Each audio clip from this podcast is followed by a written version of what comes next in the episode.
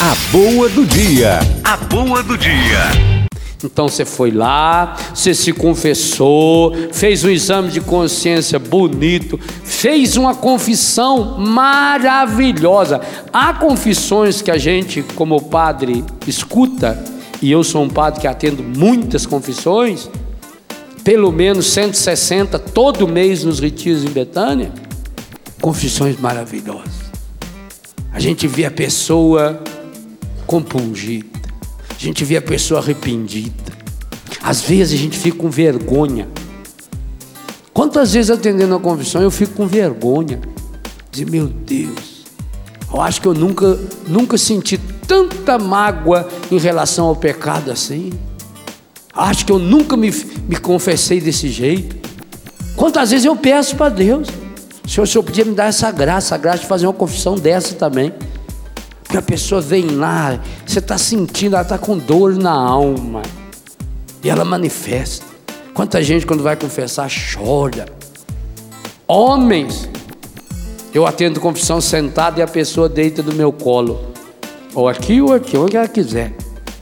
Homens, senhores, senhores de 60, 70 anos de idade, aqueles homens enormes, que é a mãozona Mete a mão no joelho do padre aqui assim.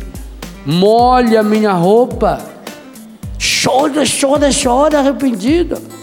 Coisa bonita.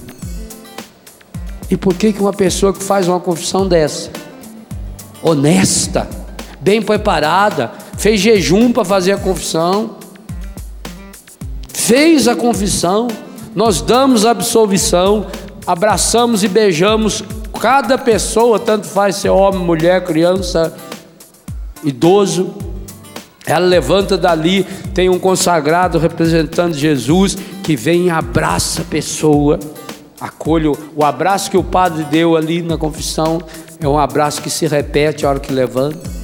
Leva lá o pecado, queima o pecado no Sírio Pascal, diante do Santíssimo Sacramento exposto. Olha bem o clima.